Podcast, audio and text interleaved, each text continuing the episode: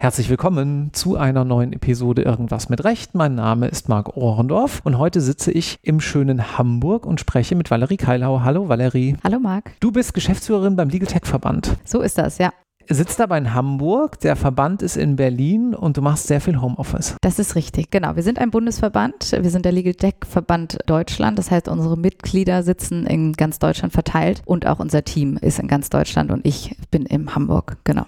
Wer hier öfter zuhört, weiß, dass wir jetzt erstmal so ein bisschen auf deinen Lebensweg eingehen, damit man weiß, mit wem man es zu tun hat. Und dann sprechen wir natürlich noch über das, was euch als Verband antreibt und vielleicht auch so ein bisschen darüber, was dich antreibt, warum du da bist, wo du eben gerade wirkst. Wo hast du angefangen? Wo hast du studiert und so weiter?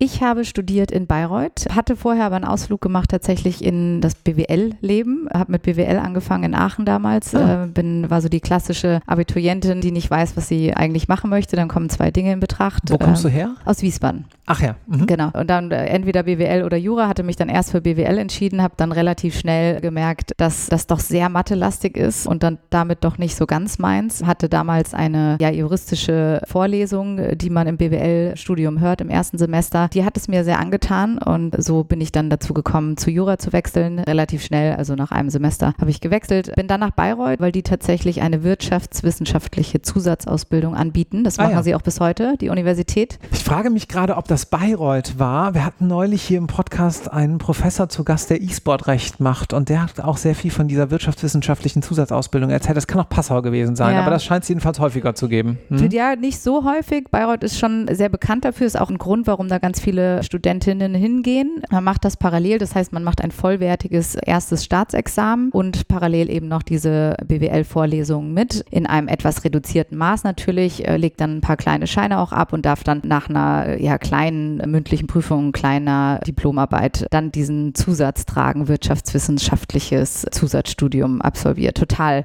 umständlich. Keiner trägt diesen Titel, weil dann auch alle denken, man ist Wirtschaftsjurist, was ja gar nicht was Positives ist eigentlich, ja. wenn man das zweite dann noch macht. Genau, aber das war tatsächlich der Grund, warum ich sozusagen dann nach Bayreuth bin, weil ich mir da eben mein, meine zwei, drei BWL-Scheine habe anrechnen können und weil ich es auch total interessant fand, von Anfang an nicht nur die Jurabrille aufzuhaben. Ich habe also von relativ schnell äh, über dieses Zusatzstudium einen Weitblick bekommen dahin, wie funktioniert eigentlich ein Unternehmen, wie funktioniert eine Kanzlei. Habe sehr früh gelernt, auch wirtschaftlich zu denken. Und dann hast du nach dem ersten Staatsexamen Referendariat gemacht? Ich bin nicht direkt ins Referendariat gegangen. Ähm, ich habe nach Hamburg dann gewechselt und bin erstmal in eine Kommunikationsagentur, weil ich neben BWL und Jura schon immer eine dritte Leidenschaft hatte. Das ist die PR und Öffentlichkeitsarbeit gewesen. Dafür habe ich mich schon immer interessiert und das war ein sehr guter Zeitpunkt nach dem ersten, weil da automatisch ein Cut drin ist. Ich hatte erstmal genug von Jura und wollte mich mal diesem dritten Bereich widmen, der mich interessiert. Bin dann tatsächlich in Hamburg in eine große Kommunikationsagentur gegangen und habe da ein klassisches PR-Volontariat gemacht. Ja, von der Pike auf gelernt, was Kommunikation bedeutet, äh, richtig am Kunden gearbeitet, war dann da auch als Juniorberaterin tätig und genau, habe also erstmal zwei Jahre einen Ausflug in die Kommunikation gemacht, bevor ich dann ins Referendariat gegangen bin das finde ich ganz interessant, weil man das ja dann erstens nicht so häufig hört, dass jemand nach dem ersten Examen nochmal sowas ganz anderes sich anschaut. Und wenn man das hört, sind das häufig Menschen, die dann irgendwann auch sagen, ah, jetzt fand ich aber die praktische Arbeit schon ganz gut, vielleicht auch ein bisschen Geld verdienen. Jetzt so jedenfalls mein Eindruck, lasse ich das mit dem Referendariat vielleicht auch nochmal sein. Also vielleicht so die Hälfte macht es noch und die andere Hälfte nicht. Was war denn dein Impuls, dann noch Referendariat zu machen? Mein Impuls war tatsächlich mir nochmal ganz neue Jobwelten aufmachen zu können. Das erste Staatsexamen ist schön und gut. Wir leben aber nach wie vor in einer sehr klassischen juristischen Arbeitswelt, wo das zweite einfach nochmal sehr viel mehr gewertet wird und auch anerkannt wird als in Anführungsstrichen nur das erste. Ist nicht unbedingt inhaltlich immer sinnvoll. Ich zum Beispiel habe nie als Rechtsanwältin oder im Staatsdienst gearbeitet. Das heißt, de facto wende ich sehr wenig von dem an, was ich in diesen zwei Jahren Referendariat noch gelernt habe. Wie so viele leider. Wie so viele. Nichtsdestotrotz sind es nochmal zwei Jahre, in denen man einen sehr umfassenden Einblick in die Rechtswelt bekommt und damit ja schon nochmal neue Dinge lernt, die einem vorher so nicht klar waren. Also ich habe Jura, sage ich immer, eigentlich erst im, im Laufe meines Referendariats wirklich verstanden und auch ganzheitlich anwenden können deswegen bereue ich es nicht, auch wenn ich es in meiner Arbeitswelt de facto nicht gemacht habe. Um deine Frage zu beantworten, es ist dem geschuldet, dass man sich damit im Endeffekt auf andere Jobs bewerben kann. Ich bin jetzt als Geschäftsführerin unterwegs, habe als Referentin in der Notarkammer damals angefangen. Wenn du so in die Bereiche öffentlicher Dienst, Verbände guckst, steht ganz oft in den Stellenausschreibungen Volljurist, Volljuristin gesucht. Und diesen Weg wollte ich mir nicht nehmen lassen oder diese Möglichkeit, mich auch auf diese Stellen zu bewerben, zumal ich schon fünf lange Jahre bis zum ersten Staatsexamen hinter mich gebracht hatte und im PR-Volontariat, muss man auch ganz ehrlich sagen, natürlich mit mir andere Leute saßen, die dann einen Bachelor hatten, zum Beispiel in Kommunikation, die waren nach zweieinhalb Jahren durch und es war für mich schon ja so eine, so eine eigene Wertschätzung auch für den Weg, den ich da bis dahin schon gegangen war. Ich finde das super wichtig, dass du das an dieser Stelle so klar sagst, denn gerade, also ich teile deine Ansicht und mhm. ich sehe das auch sowohl in Stellenausschreibungen natürlich bei uns, aber auch außerhalb der juristischen Welt, wenn Juristen in andere Berufe gehen vielleicht, ja, dass man auch sagt, wie du Geschäftsführerin wird oder Head of Business Development oder ähnliches, dass dann schon dieses zweite Examen, weil man halt irgendwie sich einmal für den juristischen Weg entschieden hat, immer noch mehr ist als das erste. Es ist einfach am Ende des Tages so, dass wenn sich der Arbeitgeber entscheiden muss, nehme ich jemanden mit ersten oder mit zweiten zweiten und es gibt auch jemanden mit zweiten, wird er mit zweiten genommen. Aber, nee, und sollte man besser sagen an dieser Stelle, doppelt wichtig finde ich, dass gerade du das sagst als Geschäftsführerin des Legal Tech Verbandes, weil ich den Eindruck habe, dass beim juristischen Nachwuchs manchmal der Eindruck entstanden ist in den letzten Jahren, dass gerade diese Legal Tech Jobs ja kein zweites Examen mehr brauchen. Mhm. Brauchen sie vielleicht auch nicht, aber von der Wertigkeit her mag das dann schon mal schwierig werden, vor allem wenn man das ein paar Jahre gemacht hat, sich weiterzuentwickeln, oder? Sehe ich auch so. Das ist ja, ich, ich kann das nachvollziehen, wenn man sagt, ich habe das erste, ich habe jetzt auch ein gutes Jobangebot. Das war, mhm. als ich mich beworben habe auf meinen ersten Job vor jetzt über neun Jahren, mit Sicherheit noch eine andere Situation. Die Jobopportunitäten für Menschen mit nur einem, nur dem ersten Staatsexamen sind wesentlich größer geworden. Es könnte durchaus auch ein Weg sein, zum Beispiel zu sagen, ich suche mir noch eine andere Zusatzausbildung im Bereich Tech, ja, anstatt das zweite zu machen. Ich glaube, damit hast du mittlerweile mit Sicherheit genauso gute Chancen vom Standing her. Das sind jetzt aber sehr aktuelle Entwicklungen. Das gab es bei mir noch nicht. Mein, meine Erfahrungen Öffentlichkeits, äh, in der Öffentlichkeitsarbeit haben mir sehr geholfen, aber die hätten mich vom Standing her nicht dahin gehoben, wo mich das zweite Staatsexamen ja. hingehoben hat. Vielleicht haben wir jetzt mit den Möglichkeiten, dass jemand nach dem ersten sagt, ich habe noch Programmieren gelernt oder ich habe ein LLM in Tech gemacht. Vielleicht ist das so eine Gleichwertigkeit, die jetzt eine zweite Möglichkeit eröffnet. Bisher ist es so, das zweite ist einfach, ja, von der Wertigkeit das Höchste, was du schaffen kannst und dann bist du halt Volljurist. Ja. Gut, du warst dann Volljuristin und dann haben wir gerade schon durch die Blume das so ein bisschen gehört. Ging es wie für dich weiter? Ich bin nach meinem Volljuristen in, als Referentin angefangen in der Notarkammer in Hamburg. Die haben damals eine Referentin im Bereich Aus- und Weiterbildung gesucht. Ich wusste von Anfang an, dass ich nicht in den Staatsdienst möchte, auch trotz zweiten Staatsexamen. Ich wollte nicht als Rechtsanwältin arbeiten. Warum nicht? Ich habe in meinem Referendariat natürlich Stationen gemacht, auch bei, bei größeren Kanzleien und der Funke ist nie übergesprungen. Ich war vielleicht auch so ein bisschen durch meine Zeit in der Öffentlichkeitsarbeit, wo man ja auch als Dienstleister ist. Ein Rechtsanwalt ist am Ende des Tages auch ein Dienstleister für seinen Mandanten, war ich nicht der größte Fan davon, auf dieser Dienstleisterseite zu sein. Ich habe früh meinen ersten Sohn bekommen. Mir war immer auch wichtig, Zeit für die Familie zu haben. 14, 15, 16 Stunden Tage waren für mich keine Option und in vielen, zumindest größeren Kanzleien ist das einfach, gerade wenn du neu anfängst, nach wie vor noch gefragt ja, das war im Grunde genommen für mich der Grund. Und ich habe natürlich auch ähm, über diese BWL-Zusatz und die Öffentlichkeitsarbeit auch zwei Fähigkeiten mitgebracht, die klassische Juristinnen nicht dabei haben. Das heißt, ich hatte diese Schnittstellenwissen zwischen Öffentlichkeitsarbeit, Wirtschaft und Recht. Und wo man das optimalerweise einsetzen kann oder wo man das vor allem braucht, sind Verbände, Kammern, die arbeiten genau auf dieser Schnittstelle. Das heißt, mhm. ich habe sehr gezielt dann in diesem Bereich gesucht. Dass es dann die Notarkammer geworden ist, war einfach dem geschuldet, dass die in dem Moment gesucht haben. Das war aber doch ein guter Match. Absolut. Die haben einen Volljuristen gesucht, haben sich sehr darüber gefreut, dass ich diesen Teil Wirtschaft und Öffentlichkeitsarbeit eben zusätzlich mitbringe. Will ich auch nicht missen und habe ich auch ganz viel angewandt. Also mindestens genauso viel wie mein Jurawissen. Mhm. Dann warst du wie lange dort? Ich war insgesamt siebeneinhalb Jahre bei der Notarkammer in Hamburg, bin allerdings die letzten zwei Jahre zur Bundesnotarkammer abgeordnet worden und war dann da viel im Bereich Presse und Public Affairs unterwegs. Und dann irgendwann kam der Legal Tech Verband genau. und hat genau. gesagt, willst du nicht? genau, ich habe auch gesagt, willst du nicht? Wir haben uns sozusagen gegenseitig äh, gesucht und gefunden und das war nach ganz tollen sieben Jahren, muss ich sagen, bei der Notarkammer und bei der Bundesnotarkammer. Ich hatte da eine sehr tolle Zeit, habe ganz viel gelernt, bin sehr unterstützt worden in meiner Karriere, hatte sehr viel Freiräume, was man vielleicht im ersten Moment gar nicht äh, denken mag. Wir haben ja hier auch viele jüngere Zuhörer und Zuhörerinnen, die vielleicht noch überlegen, wo sie hin wollen. Ich will hier echt mal eine Lanze brechen für die Verbände und auch Kammern. Das sind ganz tolle Arbeitgeber. Völlig unterschätzt, finde ich, gerade für Juristinnen, haben oft so einen staubigen ja, so einen staubigen Ruf. Und ich habe das äh, ja von innen kennengelernt und kann sagen, es sind ganz tolle Leute, die da arbeiten. Und man hat echt wesentlich mehr Freiraum als vielleicht bei den vermeintlich cooleren Arbeitgebern. Ich glaube, das ist eine wichtige Dimension, die du ansprichst, zu sagen, wie viel Freiraum habe ich eigentlich auch oder umgekehrt auch, wie viel Führung brauche ich? Denn das mit Freiraum geht ja auch immer die Frage einher, hm, vielleicht will ich mir nicht montags überlegen, was man alles noch so machen kann. Vielleicht möchte ich einfach gerne gesagt bekommen, was noch so läuft und was gemacht werden muss. Gibt es ja auch als Typ. Aber die Frage,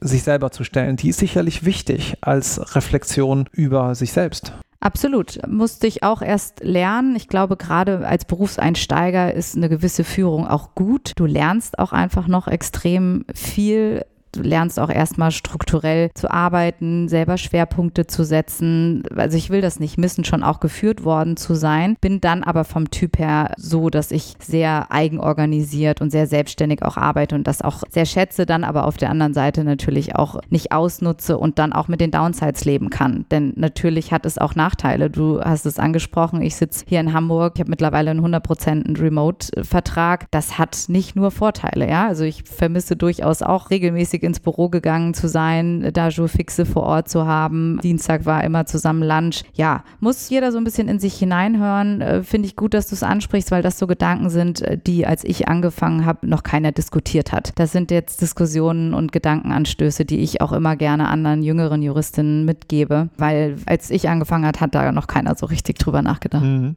Was machst du denn jetzt heute beim Legal Tech Verband? Oder fragen wir mal andersrum, vielleicht äh, vorgelagert, was macht der Legal Tech Verband? Der Legal Tech Verband ist ein noch recht junger Verband, ist vor drei Jahren gegründet worden aus der Legal Tech Szene heraus. Das heißt, Gründungsmitglieder waren zum Beispiel klassische Legal Tech Unternehmen wie Flightride, wie RideMart, aber auch Großkanzleien waren dabei, Dienstleister, Rechtsschutzversicherung. Also im Grunde genommen die ganze Legal Tech Szene, die ein Interesse daran hatte, oder immer noch hat, politisches Gehör zu bekommen. In Deutschland ist die Interessenvertretung so, dass du entweder über einen Verband eine Stimme bekommst der Politik gegenüber oder wenn du ein sehr großes Unternehmen bist. Und ja, diese politische Stimme sollte geschafft werden mit dem Legal Tech Verband Deutschland. Die haben den ja relativ kurzerhand dann gegründet vor drei Jahren und seitdem gibt es den. Wir sind stark gewachsen, im letzten Jahr um 100 Prozent. Das heißt, diese politische Interessenvertretung war im Grunde genommen das, warum der Verband gegründet wurde. Heute ist es nur noch eine von zwei Säulen. Die zweite Säule ist die, ja, ich sag mal, klassische Verbandsarbeit. Wir haben ganz unterschiedliche Formate für unsere Mitglieder, veranstalten Netzwerk-Events, geben Studien in Auftrag über strategische Themen, die den Legal Tech-Markt betrifft, sind im Austausch mit der Öffentlichkeit. Ja, das mal ganz kurz und knapp vorab. Was für Events macht ihr denn, wenn man jetzt sagt, okay, vielleicht ist mein Unternehmen ja schon Mitglied im Legal Tech Verband, kann ja gut sein, und wenn nicht, sollte man es vielleicht werden. Wo kann man denn dann dran teilnehmen? Also, wir haben jedes Jahr neue Roundtable. Das sind digitale Roundtable. 90 Prozent unserer Formate sind digital. Ist eben auch dem geschuldet, dass wir selber sehr digital arbeiten. Das heißt, du kannst dich als Mitglied Roundtables anschließen, die zu dir passen. Wir sind eine sehr heterogene Mitgliederstruktur. Das heißt, du hast neben den gerade schon genannten noch viel mehr. Im Grunde genommen, jedes Unternehmen, was Interesse an Legal Tech hat, kann zu uns kommen und sich in dem Bereich engagieren und weiterbilden. Das heißt, Wissenstransfer zu unterschiedlichen Themen findet statt in diesen Roundtables. Aktuell läuft zum Beispiel die Digitalisierung der Justiz, treibt uns extrem um. Legal Operations für Rechtsabteilung ist ein großes Thema. Digitale Geschäftsmodelle für unsere Gründer und Gründerinnen. Also ein Austausch über, ja, eigentlich von A bis Z Themen, die die Unternehmen, die Mitgliedsunternehmen umtreiben und dann kann sich jeder das rauspicken, was ihm oder ihr passt. Expertengruppen haben wir, wo es dann zum Beispiel um Regulierungsthemen gibt. Das heißt, wenn man sich einbringen möchte in aktuelle Gesetzgebungsverfahren, kann man das über unsere Expertengruppen machen. Künstliche Intelligenz treibt uns natürlich extrem um. Dazu gibt es eine Expertengruppe. Ja, aber auch sonst kann man sich engagieren. Wir suchen immer engagierte Gruppenleiter. Wir haben ganz viele Panel-Diskussionsanfragen, die wir gar nicht mehr alle selber besetzen können. Das heißt, wenn man nah am Verband ist, kriegt man auch gerne mal solche Anfragen weiter, die wir dann vermitteln. Man kann an Studien mitwirken. Wir haben eine ganz tolle Kooperation mit studentischen Initiativen eigentlich deutschlandweit. Da kann man sich engagieren. Also es ist ein, ein breites Potpourri. Und ihr macht eine Konferenz. Genau. Wenn dieser Podcast rauskommt, ist sie schon gelaufen, ja. weil wir senden im Oktober, wir zeichnen etwas früher auf. Die Konferenz ist Ende September, ne? Genau, die war, muss man dann ja jetzt sagen, am 29. September in Berlin. Wir sind in Berlin, machen das zum zweiten Mal. Wie gesagt, vor drei Jahren erst gegründet. Das heißt, letztes Jahr haben wir das das erste Mal gestemmt, eine eigene Konferenz aufzusetzen, der Legal Tech Day. Dieses Jahr ist es größer, ist ein ganztägiges Event für unsere Mitglieder, aber auch Nichtmitglieder. Das ist allen zugänglich, die noch ein Ticket bekommen. Wir erwarten diesmal schon 250 Gäste tatsächlich. Letztes Jahr waren es noch so um die 150. Das heißt, auch da merkt man, das wachsende Interesse. Wir haben dieses Jahr einen Vorabend, die Legal Tech Night und auf dem Legal Tech Day befassen wir uns im Grunde genommen mit den strategischen Themen und mit den Themen, die unsere Mitglieder umtreiben. Auch hier wieder Digitalisierung der Justiz haben wir auf oder hatten wir auf dem Panel Legal Operations, New Legal Work und künstliche Intelligenz. Gut, das kann man also auch mal im Blick behalten und so ein bisschen im Hinterkopf, wenn man sagt, ah, Legal Tech Verband ist vielleicht was für mich. September Konferenz seid ihr sozusagen immer am Start. Das ist unser Branchentreff, richtig. Gut, dann lass uns mal ein kleines bisschen über die Justiz sprechen.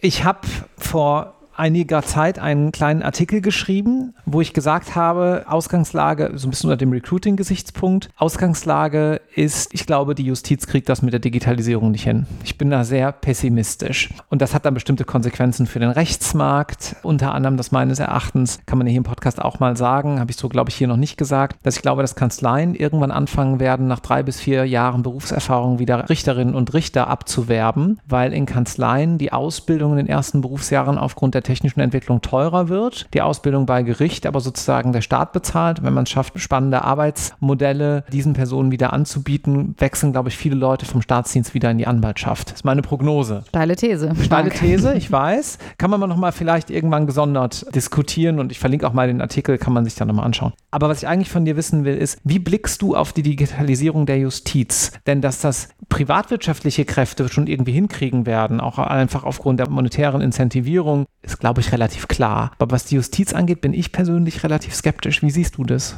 Ja, wir haben es schwarz auf weiß. Wir haben im letzten Jahr als Legal Tech Verband zusammen mit der Buceus Law School und BCG eine große Studie zum Thema Digitalisierung der deutschen Justiz herausgebracht. Und Fazit in einem Satz ist, dass Deutschland 10 bis 15 Jahre zurückhinkt in der Digitalisierung der Justiz. Das heißt, du hast leider recht. Es ist noch ganz viel zu tun. Ich habe jetzt allerdings die Hoffnung und das Gefühl, dass es angekommen ist und das ist nun mal immer der erste Schritt, dass sozusagen die Erkenntnis da ist, dass viel zu tun ist. Dahinter würde ich mittlerweile einen Haken machen. Wir sind sehr nah an dem Thema dran als Verband. Wir haben zum Beispiel gerade Sina Dörr in unserem Beirat geholt, die ja sehr umtriebig ist in dem Bereich. Wir haben allesamt Hoffnung geschöpft, müssen natürlich jetzt aber in die Umsetzung kommen. So, auch wir als Verband stellen uns natürlich die Frage, wie können wir da unterstützen, weil es natürlich auch Aufgabe eines Legal Tech Verbands ist, nicht nur Themen für die Mitglieder zu bespielen, sondern auch übergeordnete Themen und dazu gehört die Digitalisierung der Justiz. Wenn das nicht klappt, dann hat der gesamte Rechtsmarkt ein Problem. Das muss man schon so hart sagen. Mhm. Und es wird auch irgendwann zu einem Standortnachteil werden. Das heißt, da sind wir sehr eng dran. Ich sehe es nicht ganz so pessimistisch wie du.